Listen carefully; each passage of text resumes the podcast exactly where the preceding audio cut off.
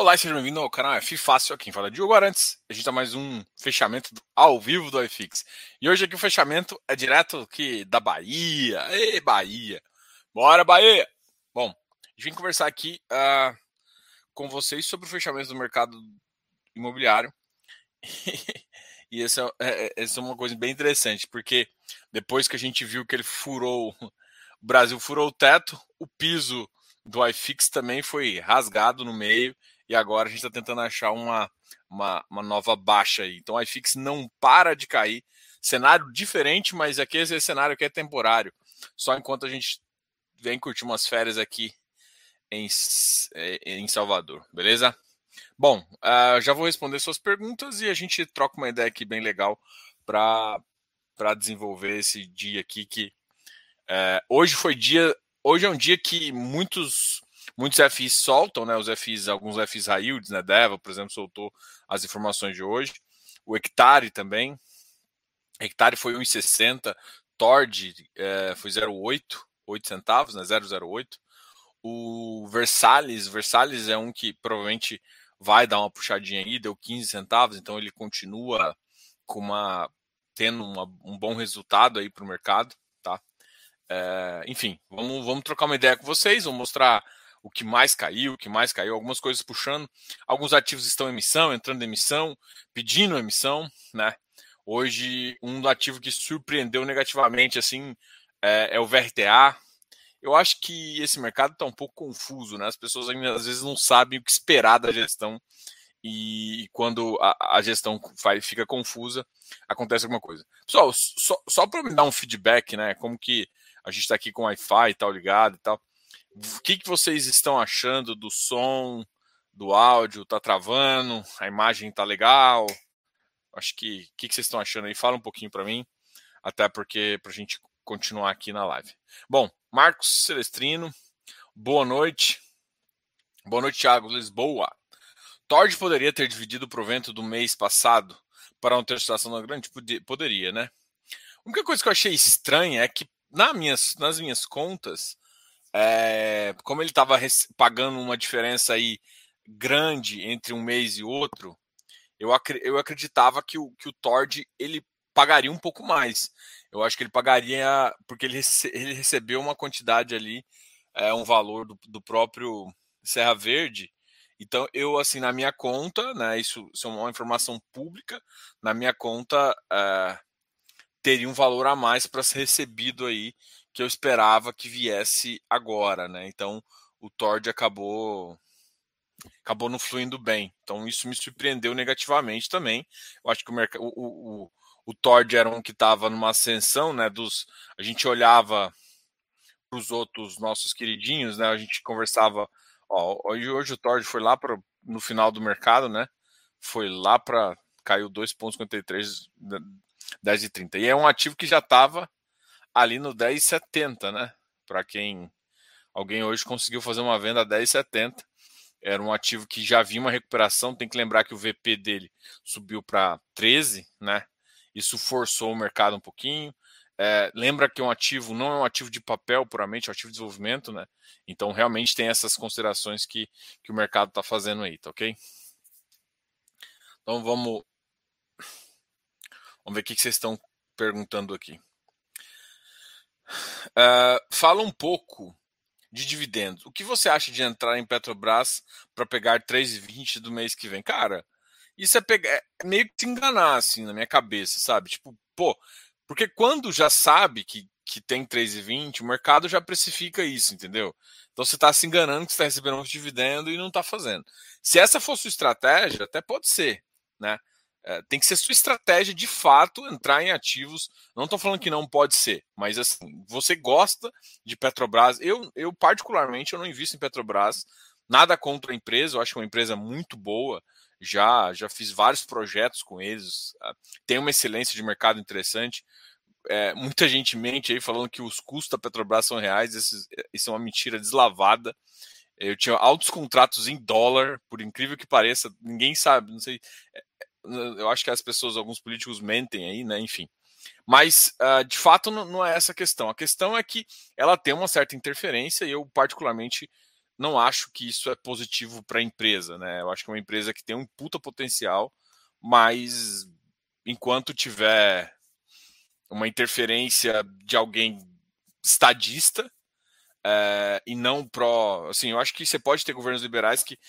Eu não acho. Não estou falando nem de privatização de fato, eu estou falando de, de, de, governos que ajudam mais o mercado e que fazem uma coisa assim. E não é o caso agora.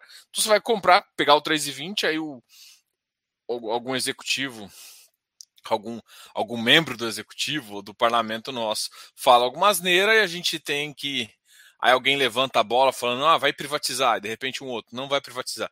Eu acho que ficar muito suscetível a isso, você perde a referência da empresa, então, de fato, eu, eu tenho outras empresas que eu gosto mais, que sofrem menos interesse. É uma, uma pena, na verdade, eu acho, que é uma pena enorme, porque a Petrobras é uma baita empresa e, e faz muito sentido ter ela em portfólio se não tivesse essas bagunças todas, tá? Ainda mais agora, assim, a gente está vendo a commodity minério caindo bastante, né? Hoje, quer ver? Tava olhando aqui. Ó, não, mas a commodity está caindo bastante, mas hoje, ó, os Minas subiu 4,56 e Vale subiu 5,44, tá? A grande questão, que, o que gera dúvida, e eu acho que talvez faz sentido perguntar, é o seguinte. É, o mercado, se a China não continuar crescendo e a China às vezes entrar num PIB negativo ou num crescimento menos acelerado, a gente, a gente cresceu muito com base na China, né? E isso pode ser um problema para a gente grande aí para a gente pensar, né? Esse caso Evergrande não é um caso que só uh, impacta no crédito. O que a gente tem, a gente tem receio, né?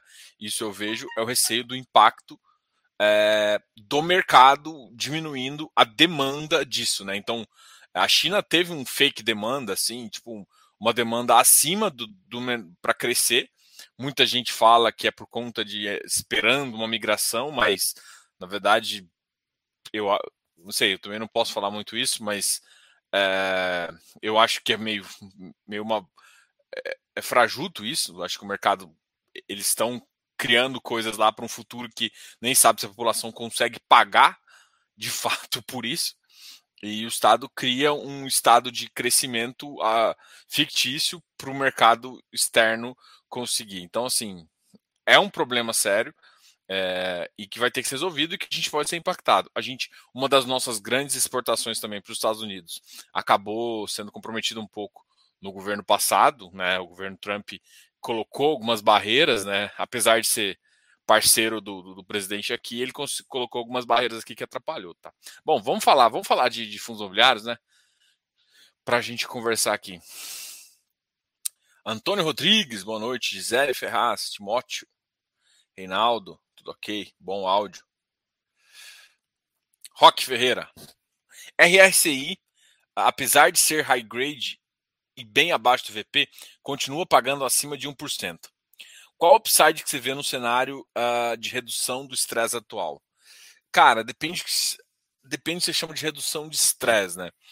Uma redução, é, uma, uma, uma, redução básica, assim, se a taxa baixar, é possível, né? Se a gente pensar assim, redução de estresse como redução das taxas da NTNB futura.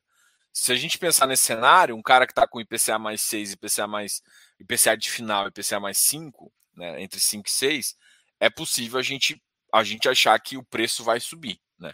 Isso não é, é. Mas assim, é igual você falou, o cenário ele tem que ser o contrário, né? O cenário tem que ser positivo. Só que assim, a gente vai ver que a inflação vai cair, o mercado vai ter que entender que quando essa inflação cair, para que patamar vai os rendimentos. O mercado está exigindo um nível de rendimento muito acima, inclusive, do que é normal, né? Porque a gente está com um cenário bem estranho devido à inflação. Né? Em outros cenários, a inflação já estaria um pouco mais contida em outros patamares aí, mas não é o caso que a gente está agora. Então, assim, tem, tem coisas positivas aí se o cenário melhorar, mas isso não vai acontecer só com a RSI, vai acontecer com outros ativos também, tá? Mais um cara que está bem abaixo do VP e que está com um carrego interessante, pode ser uma opção com certeza, entendeu? Eu acho que a visão que você tem é justamente essa, né? Pô, eu tô pegando mais de 1%, porque eu tô pegando ele abaixo do VP, um cara que é high grade, com uma taxa high yield, provavelmente não vai conseguir fazer a emissão. Acho que a gestão falou foi bem clara também. A gente até vai conversar com a gestão no, no final desse mês aqui também sobre a RSI. É, semana que vem a gente tem duas conversas, uma com o GGRC também. Essa semana vai ser bem, ainda bem movimentada, porque na quinta-feira a gente vai participar de um evento uh, do GRI Club, tá ok? Uh, que é o GRI Fundos Imobiliários. É um evento muito legal, então assim, se vocês participam, vocês gostam de participar, dá uma, dá uma chegada lá. Tá bom? Bora. Reinaldo Reis, um FOF consegue acompanhar a inflação ao longo do tempo? Putz.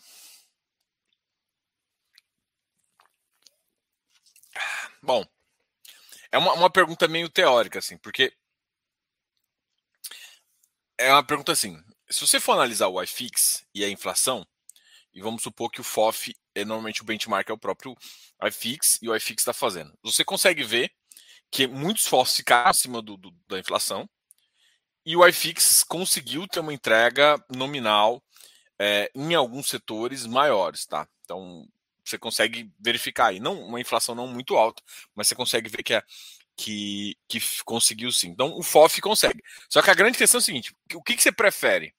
Né? Aí tem um ponto. É inflação ou inflação mais 6? Que é uma inflação que, por exemplo, um ativo a gente estava citando a RSI, alguns ativos high grades, um ativo de papel está conseguindo entregar. Então, essa talvez seja a, o grande problema, né? Onde a gente vê algumas estratégias, tipo a do MATV, que a gente conversou, onde você coloca só papel, né? Porque você consegue ter um carrego interessante e aproveitar as distorções do papel, justamente o que também o, o Rock tinha falado, né? Em termos de estratégia de, de, de desenvolvimento, é um cara que fica mais é, menos volátil, porque paga um yield melhor. É, você consegue fazer giros interessantes de distorção, conhecendo o risco de cada papel. Então, a, ali é um ativo que é interessante. Os outros FOFs, eles têm alguns problemas para fazer giro de carteira, né? Que é um grande problema de FOF quando o FOF passa muito tempo caindo. Você, às vezes, para você, você tem que reconhecer uma, um resultado negativo para poder melhorar a sua carteira, melhorar o desempenho, porque o mercado muda, né? Então, FOFs em mercados baixistas por muito tempo, eles podem até se comportar melhor que o iFix, mas pode ser que o iFix não acompanhe uma inflação mais 6, mas a inflação com certeza ele consegue acompanhar principalmente. Tem que lembrar também que o iFix tem mudado, né? O iFix era um segmento que tinha um começou assim, até 2019 tinha muito monoativo, depois eles deram um limpa em monoativo, ficou mais os multiativos. Depois eles começaram a aumentar o número de, de papel. E papel, todo mundo sabe que ele não ganha patrimônio grande, né? Se ele não ganha patrimônio grande, não dá para se esperar que ele, que, que, ele vai fazer. A inflação, ela é entregue é, primordialmente. Então, assim, é um detalhe que, que tem que fazer aí. Então, o iFix, ele tem uma tendência natural de, de subir menos do que ele subia antes, tá? Uh, boa noite. Estou satisfeito com o anúncio dos rendimentos de hoje e do dia 29. Bom, podia ter falado qual que você gostou mais, qual que você não gostou. Valeu, Batista, pelo comentário. Arnaldo, saudade, Arnaldo. Tudo bom? Tudo bom. Boa noite. Valeu. Mas o Thor já, já divulgou que mês passado e esse mês seriam bons proventos. É, mas foi 008. Eu também esperava que esse mês fosse um pouco maior. Fiz escolha certa. Ó, tamo junto. Flávio Bertola, Diogo, quando um FI faz uma alavancagem, o CRI, é, tem que ser emitido em nome do CNPJ do fundo? Não, não pode ser emitido em nome do CNPJ do fundo. O, como é que funciona? O CRI, ele sai. É... Não, acaba saindo sim, desculpa. Acaba saindo sim no nome do, do fundo acaba assim. É que, na verdade, é, ele não toma a dívida, né?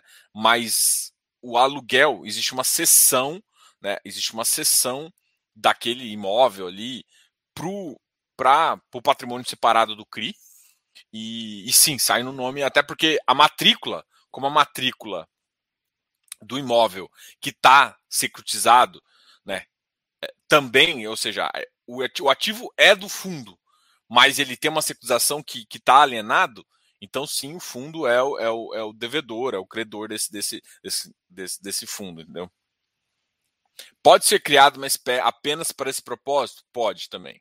Alguns fundos, porque assim, se você vai tomar, tem dívidas que você, assim, quando você toma dívida de, de securitização, a securitização é uma dívida que você consegue tomar, porque o fundo, ele, a securitização, ela não gera uma, um vínculo de dívida como se fosse um banco, né?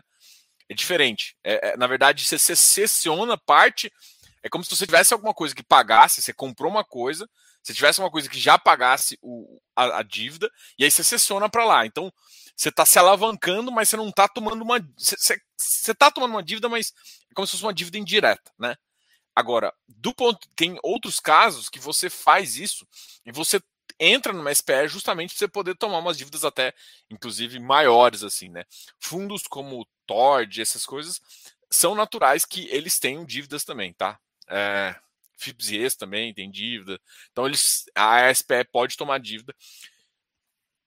Tem, uma, tem uns casos, por exemplo, o RBIR. A gente estava conversando com, com, com, com o Marcos Dória e ele estava comentando assim, né?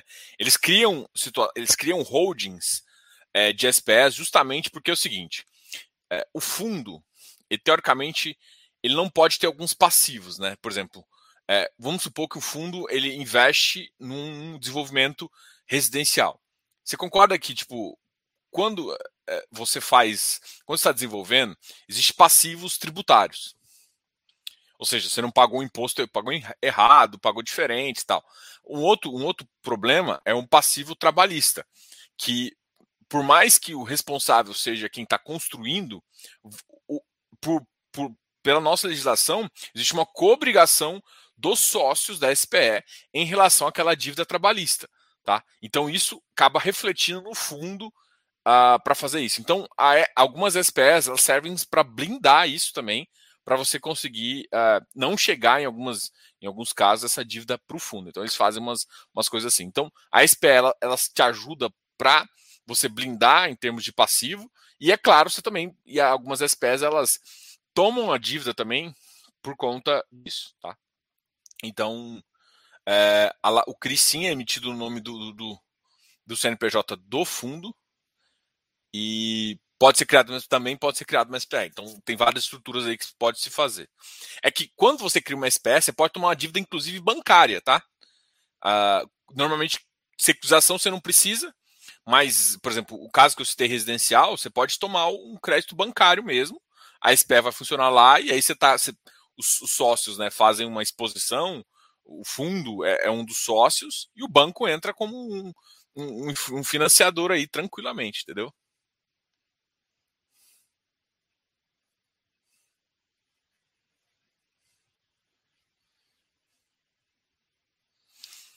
É, eu notei isso sim, eu achei bem estranho, para falar a verdade. Eu estava notando aqui que ele estava numa faixa Na verdade, às 17 horas ele já. Talvez o pessoal comeu bola. Pode ser uma comida de bola da, do administrador, tá? O administrador não se tocou que a B3 ia funcionar por mais uma hora e anunciou, tá? Eu não, não, tô, não tô afirmando nada aqui, mas é, um, é, um, é uma. É, é uma coisa. E aí o Eleu tá complementando aqui, e é uma verdade, é o seguinte nenhum problema em divulgar rendimento de fato relevante durante o pregão. Por mais que os fundos, a maioria dos fundos adotaram que, que seria informado é, os rendimentos após o pregão, isso foi meio convencionado, não existe na legislação, isso é, é estranho, mas não existe, que, que, que fale que você não tem que fazer. Tá? Então, isso, isso é meio que é um detalhe também que você tem que prestar atenção em fazer. Ou seja, foi uma bosta, né? Porque todo mundo vendeu, podia ter terminado muito melhor, mas não é isso que aconteceu e, e, não tem uma obrigação de esperar o pregão, tá? Mas eu acredito que ele, era uma prática que, o, que esses fundos estavam adotando. Eu acho que pode ter sido algum estagiário que esqueceu aí que o pregão hoje ia durar uma hora a mais. E aí fudeu tudo. Deixa eu compartilhar aqui. Vamos, vamos falar algum dos desafios, depois eu volto aqui conversar com vocês? Ah, Compartilhar tela. Janela. Guia do Chrome. Cadê? Cadê? Home Broker.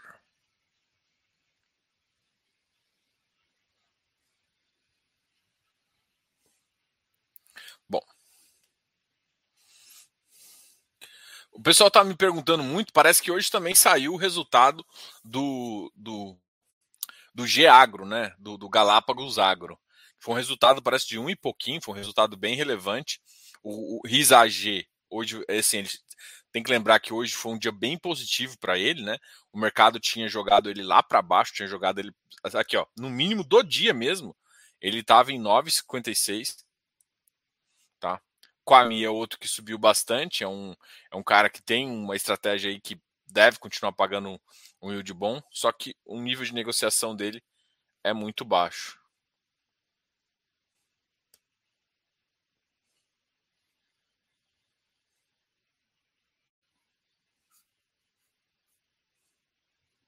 Ah, que bosta.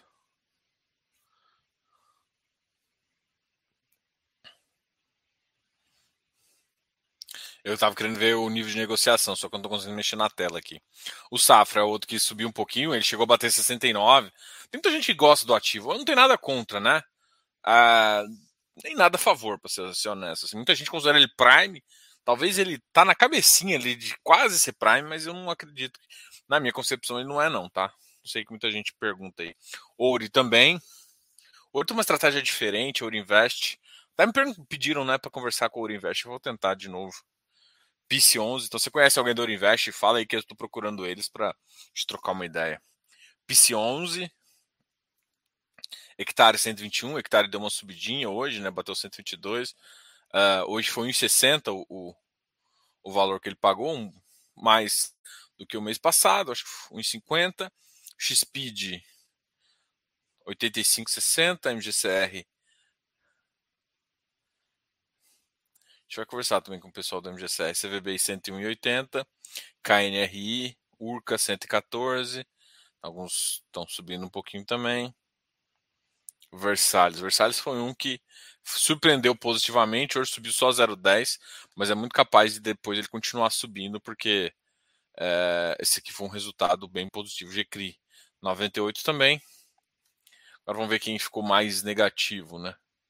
A eles R11, putz, tá, tá ficando já abaixo do VP, é natural. Eu acho que eles. É um bom ativo, mas a última missão trouxe o yield para um patamar que ele, eles falaram que ia deixar num outro patamar. Né? Ainda não conseguiram recuperar o, o, normal. Então isso complica um pouquinho a bagaça. Ah, um outro cara que pagou bem foi o Queen, né? O Equin eu não vi quanto que ele subiu. Vamos ver se. Vou, vou olhar aqui enquanto a gente troca uma ideia. Quem pagou bem, né? Ah, ele subiu só 1%. Ó, no, no final do pregão também. Chegou a 91,90. Mas ainda muito longe de uma tentativa de, de, de funcionar o, ele para o mercado, né? Vamos continuar olhando aqui. Tord caiu 2. O Tegar também. O Tegar tá numa onda bem baixista aí. Acho que o mercado não está curtindo muito o que o Tegar está fazendo. Tord também. Eu acho que os riscos do desenvolvimento começaram a subir muito. E aí o pessoal exige um prêmio muito maior e aí o prêmio não está sendo entregue no curto prazo. E, enfim, e aí o mercado está trazendo eles bem para baixo. O Rizakin, cara, caiu hoje bastante também uh, ou JP84, AELS R11, RBIR. O Isaac não, não fala agora, não. Ele fala, eu acho que no dia 15. A RI 9328. O RI também pagou um bom dividendo. Eu tenho que ver agora o resultado. Eu falei com o Fábio, a gente marcou uma live também.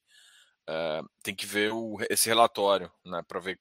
Muita gente questionou de onde veio o valor, porque veio um valor maior. MOL 88, RVBI, PVBI e Patissé. Iridão aqui.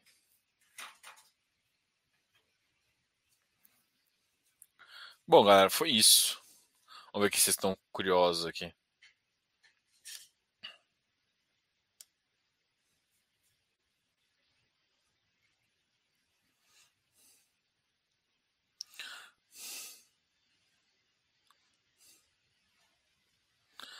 Olha, não, não existe FI high yield seguro, tá?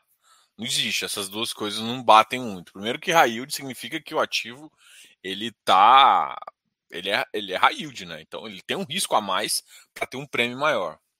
É, as estruturas da Hectare são boas, Deva são boas, Habitat, é, Urca, são ativos que, que têm chamado a atenção do mercado uh, por trazer bastante controle e estratégias mais, mais, assim. Só que, cara, tem que tomar muito cuidado com essa palavra seguro aí e tal.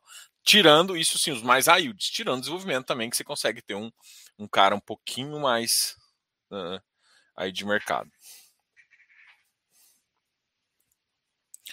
Boa noite, Diogo. Ouvi numa entrevista, os preços vão parar onde os lucros vão. Qual o significado prático dessa afirmação? Uh, os preços vão parar onde. É que assim, isso é muito mais para ação, né? Uh, isso, isso faz sentido. Porque assim, na verdade, o que, que é um, um ativo financeiro? Um ativo financeiro, ele é o fluxo de caixa descontado. O que, é o fluxo de caixa? É o lucro, é o resultado. É quanto realmente a empresa gera de caixa, gera de resultado para poder entregar isso não só agora, mas ela olha para o futuro. Se o futuro vão diminuir, vai diminuir os resultados, os lucros vão para baixo, então o preço tem que ir para baixo também, né? Ou seja, você vai receber menos, então o preço que vai pagar para um ativo não é. Os ativos imobiliários, ele tem uma diferença porque ele tem um custo de fazer. Um custo que, tipo assim, o minério não vai ficar tão mais barato que, que a ponto de você chegar e fazer. Então tem que tomar muito cuidado, porque o, tem uma certa racionalidade nessa frase, né? Os preços vão parar onde os lucros, porque, na verdade, tudo na vida é fluxo de caixa descontado. Se você não sabe dessa mágica, então você está andando para trás. Então, a questão é o fluxo de caixa descontado, né? O resultado, o lucro. Só que aí você pode pensar em lucro caixa, que é o que a gente recebe, né? Não o lucro é, resultado, né? Do fundo, porque tem uma diferença, às vezes por conta de preço de ativo que pode mudar, mas o lucro caixa, é, se o lucro caixa diminui, a entrega é menor e tudo mais. Então, isso é onde o preço, e provavelmente isso gera uma, uma influência direta com o preço. Então, é basicamente isso que ele quer falar quando você faz isso. Mas tem afirmações mais. É, tem interferências aí, né? É, nas ações, o lucro é mais óbvio. Nos fundos imobiliários, você tem, você tem uns poréns para ser analisado. Não que o mercado não vai simplesmente olhar e falar assim, cara, isso aqui me dá 10 mil de, de, de, de yield, esse aqui me dá 11. Eu vou eu prefiro de 11. Não que isso não vai acontecer também. E mesmo que esse cara que já tem de muito barato, o preço do cara de 10 mil vai cair mais ainda para meio que compensar o de 11. Não que isso não vai acontecer. Isso vai acontecer, só que é, teoricamente tem um preço mínimo que foi, foi, foi custou para se construir aquilo lá e isso as, tem que ser levado em conta de uma maneira não óbvia. Essa é a melhor forma de te falar. E por que não óbvia? Porque é, o ativo, se ele tiver uma finalidade futura, ele vai ficar acima desse preço sempre. Mas no curto prazo, não necessariamente. Diogo, o Kizu está em queda constante, o mercado ainda não precificou.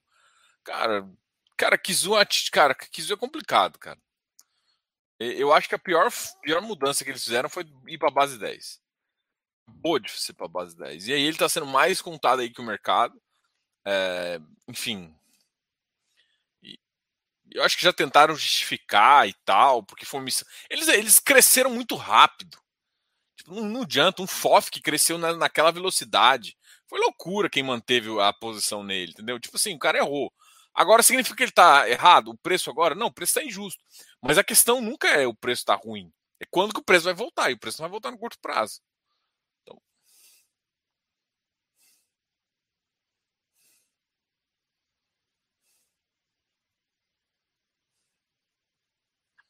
Minha opinião, a minha opinião sobre a RMG, se o ativo é bom, o gestor acredita e o preço atrativo, não precisa de RMG.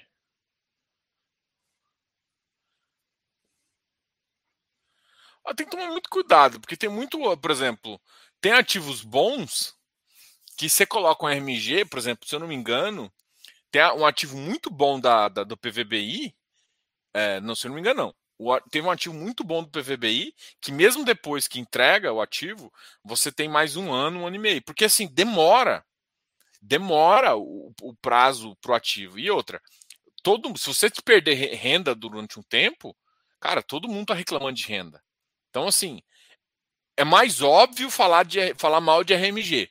Mas RMG, usado de forma correta, ela ajuda o gestor a planejar o caixa do fundo. Tá? Ela, o, o gestor sabe que ele vai demorar seis meses a um ano, ele faz o RMG de um ano e meio para trabalhar. Significa que o mercado pode estar pior ele não conseguir. Significa que o mercado pode estar melhor ele conseguir um preço maior, mais alto. Você pode confiar no seu ativo e o mercado não te ajudar, gente. Tem, vocês têm que entender assim. Pare e olha para o mercado real, assim, entendeu?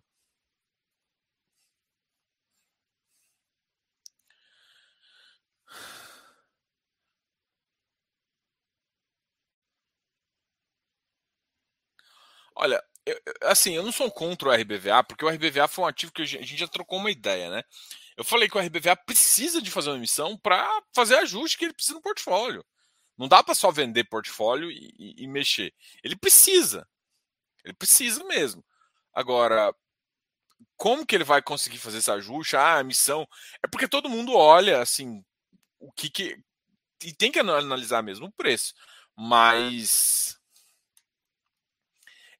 assim, tipo, o preço está mais caro, é mais complicado. Pode ser que ele consiga convencer algum outro cara com uma estratégia mais interessante. E ele precificou ali num preço, num, num, num valor que, que vale a pena para essa outra pessoa também, entendeu? Mas tá, quando o preço diverge muito, normalmente ele não está fazendo para cotista pessoa física. Tá? É para fazendo para um outro tipo de pessoa, de investidor. Né? É, os FIs derreteram, sem dinheiro. Tegar, Tegar, Tegar. Ah, o hectare pagou uns 60 mês passado também. Eu tava na dúvida se eram uns 60 ou uns 50.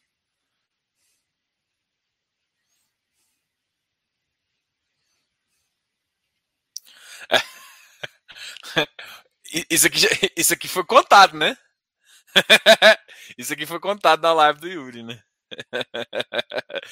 Foi uma amortização antecipada aí. Mas assim, a amortização antecipada gera um caixa e esse caixa ele pode ser usado para pagar, né? Principalmente em relação a rendimento. Boa, isso aqui é uma visão interessante mesmo.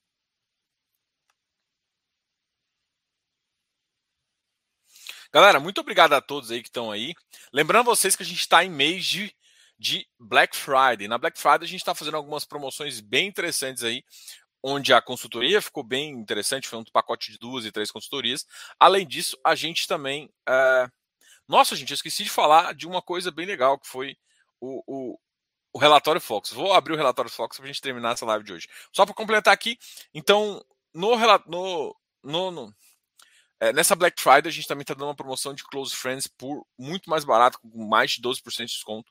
E, além disso, também a gente tem o combo, né, para você fazer uma consultoria e também ter o a direito ao Close Friends aí, que é bem legal é, e é uma participação bem interessante e um grupo excelente. Para quem não conhece, faça questão de que você conheça e sabe que contratou o Close Friends, você tem sete dias.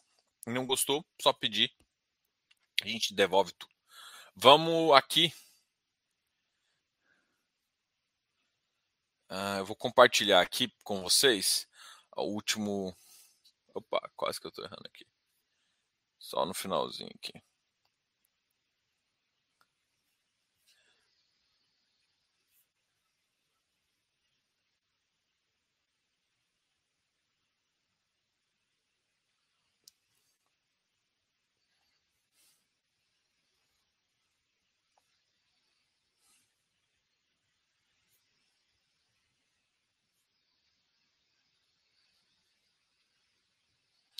Bom, esse aqui é justamente para a gente falar. Olha, notícias não estão nada bonitas.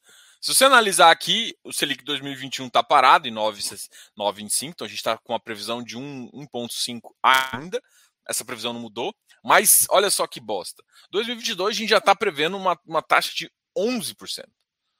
Ou seja, a gente não está a gente está prevendo mais de porque antes a previsão era de meio ponto percentual de ajuste para cima no ano todo de 2022. Agora a gente já está já tá pensando em um ajuste de 0,75 e um ajuste de 1. Além disso, o PIB do ano que vem não para de cair. Isso é um péssimo sinal que a economia não está reagindo bem com isso. Então a gente tem uma economia fraca, uma Selic alta e uma inflação ainda preocupante, que continua aumentando. Então, assim, a gente está num cenário péssimo. Então, esse, esse. A gente não definiu o piso ainda, né? A gente não definiu o piso ainda do, do iFix para poder falar, não, a gente está num preço, um preço atrativo. Então o ASR11 continua caindo, altos ativos bons, eu acho que até o HGLG, que mandou muito bem em algumas coisas, tá vai sofrer um pouquinho no curto prazo aí, chegando, olha, inclusive o preço que ele está agora é o preço da emissão. Hoje ele caiu mais 0,51 e chegou ali no preço da emissão que foi 160 e 60, tá? E pode continuar caindo. Isso é isso que é o mais absurdo, que isso que é mais interessante. Galera, obrigado a todos aí que participaram. A gente vai tentar continuar fazendo essas lives aí. Eu não sei se amanhã vai dar, mas se não dá, na, a gente ou faça amanhã, na quarta-feira, enfim. A gente vai falando para vocês. Fica ligado no Instagram. A gente sempre deixa um recadinho lá. Obrigado a todos aí que estão participando aqui, mesmo com, com, com esse cenário meio improvisado. Valeu a todos. Pessoal, fui. Vai deixando um comentário aqui que vocês estão achando. E não esquece, né? Essa promoção do Black Friday vai até novembro, né? Até o dia 30 de novembro. Então corre, já, já fecha sua vaga para não ter risco, tá ok? Obrigadão aí pra vocês. Falou, tchau, tchau.